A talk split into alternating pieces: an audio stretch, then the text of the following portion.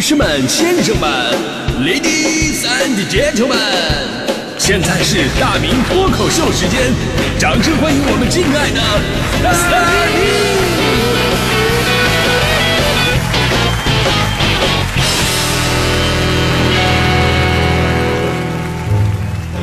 好，欢迎各位来到今天的大明脱口秀，我是大明。今天咱们聊的是哪个瞬间让你突然觉得生活挺不容易的？其实我在上学的时候呢，对未来真的充满了梦想。当然了，我也知道自己几斤几两啊。我知道，就是你所有的期望的一个结果，必须要配合上坚持和付出才能得得到。所以呢，我毕业之后啊，一个人背井离乡，我在一个完全陌生的城市工作跟生活，可以说真的是一个人都不认识，连他们说的什么话我都听不懂。但是我坚持一个信念，就是不要抱怨生活太累，只要闯出来，一切都会好。后来你看，人生因此就有了很大的一个转折嘛。可能以前什么都不是，但后来你看，很多人都找我，什么身价千百万的这老板呐，相关部门的领导，那看着我都主动跟我打招呼，主动跟我打招呼，他们都请求我说：“哎，那四姨啊，那你过来，你过，你过来，那个再往名单里边加两个人啊。”那个，我跟你说，一会儿千万别念错，念错了有个有你好看的。我跟你说。其实呢，我第一次发现生活不容易的时候吧，不是说高考考了两次的时候，也不是工作上毫无起色的时候，也不是兜里钱少的时候，也不是说做了很长时间节目，哎，没人听说过你的时候。其实呢，那会儿真的不觉得这事儿有多难，因为一直都这样，对吧？什么时候觉得生活很难呢？是别人都认识你啊，说他们非常喜欢你，然后请你来当司仪，主持完了之后吧，人家敬酒没顾得上给你钱。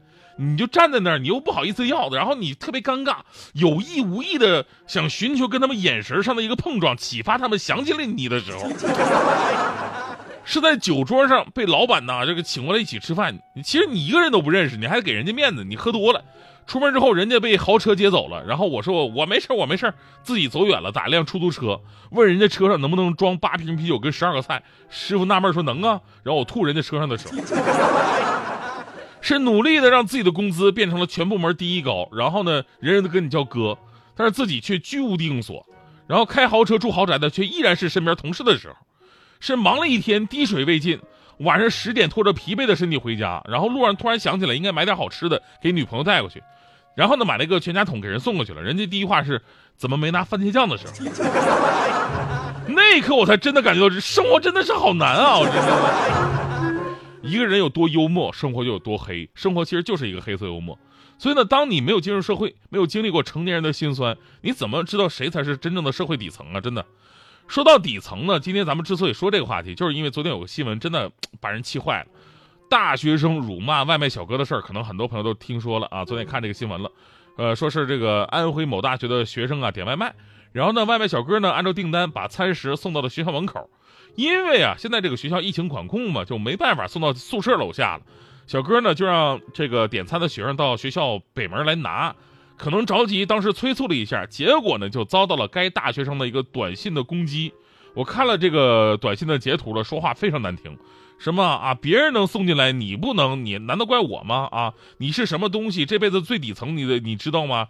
言语非常难听，甚至其中还用到了“底层猪”这样直接的侮辱性的词汇。这事儿就是让网友们炸锅了啊！有人说职业不分高低贵贱，都是平等的，而这个大学生竟然连基本的尊重都不懂，真的让人感到悲哀。还有不少学生呢，还有不少网友啊，就是在该大学的这个官微下边集体声讨，要求对该学生来进行处理。那昨天呢，学校回应了，说已经啊对该名学生处理了啊，处理结果会通过学校的宣传部来发出通知。而外卖小哥呢，在之后接受采访的时候也说了，说这个学生啊还没有进入社会，就不跟他计较了，但是希望他能尊重一下外卖小哥，希望点餐的客户都能够对这个职业呢多一些理解。其实呢，我是觉得呀，这个学生呢可能也是被催烦了，或者他自己本来有什么心事儿什么的啊，然后呢进行了一个过激的反应，很没文化，也很没有素质。这里面呢，当然也有一个情绪化的反应，所以呢，给他以后一个改正的机会吧。毕竟孩子还小啊，别一竿子打死。当然有个概念，我希望在今天的节目当中咱们纠正一下。我想让这位认为送外卖的，包括什么服务员呐啊，这些服务人员都是底层的大学生，明白一个道理：谁才是真正的底层？也许这个世界上真的有底层的存在，但是最没有资格说人家是底层的就是学生。为什么这么说呢？什么是底层啊？你可能给人的定义是啊，挣钱少。但是人家挣钱起码比你多是吧？那，你可能觉得他们社会地位低，那人家社会地位低，起码人家为社会做贡献，对吧？对别人有帮助，而你根本连社会都没进来呢。进来之后，你能不能活着都不知道，你更别提对别人有用了。所以你也没有资格说啊，你的社会比人家高，对吧？你可能毕业了成为同行也说不定，对吧？当然了，你可能觉得啊，这个服务业都是底层，但其实你看看我们身边大部分工作，其实都是服务，对吧？一个程序员跟一个送外卖的本质上没有什么不同，都是在规定的时间内完成甲方爸爸们各种奇葩的要求。都是嘴上啊，我快了，马上完成，可能还手上赶着另外一份工，对吧？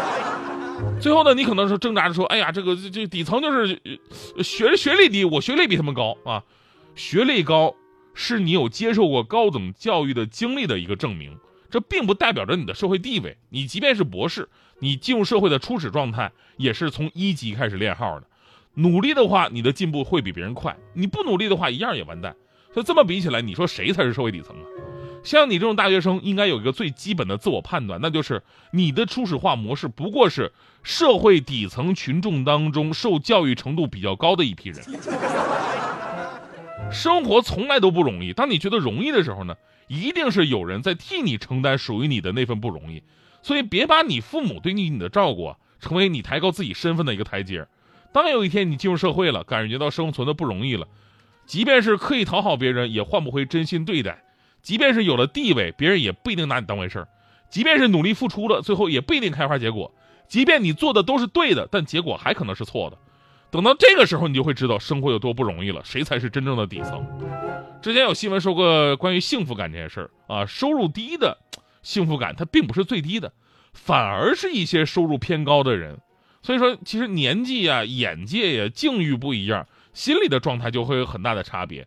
年轻的人或者咱们积蓄不多的人，拥有不是那么多的人，没什么怕失去的，反而活得更加简单，目标更加直接。最怕的就是人到中年，什么都略有小成，或多或少都有，反而被夹在中间，这有种患得患失的感觉。你比方说强哥，我跟强哥认识这么多年，我有个深深的感触。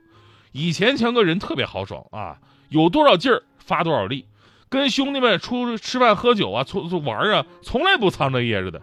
现在人到中年了啊，开始变得特别的狗，特别搞笑。然后呢，我那天我就问强哥，我说强哥，你这一年变化挺大呀，你是相声界混不下去，发不出工资了吗？那啊，强哥说了，提什么都行，就是别给我提工资。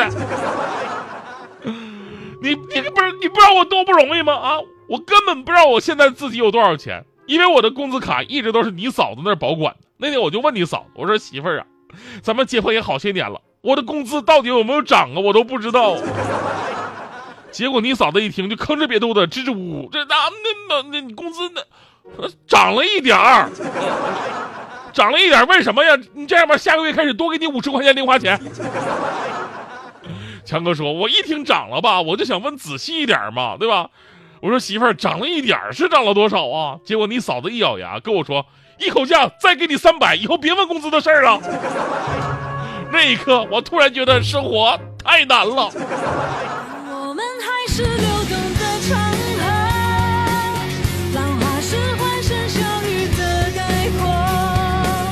想摆脱。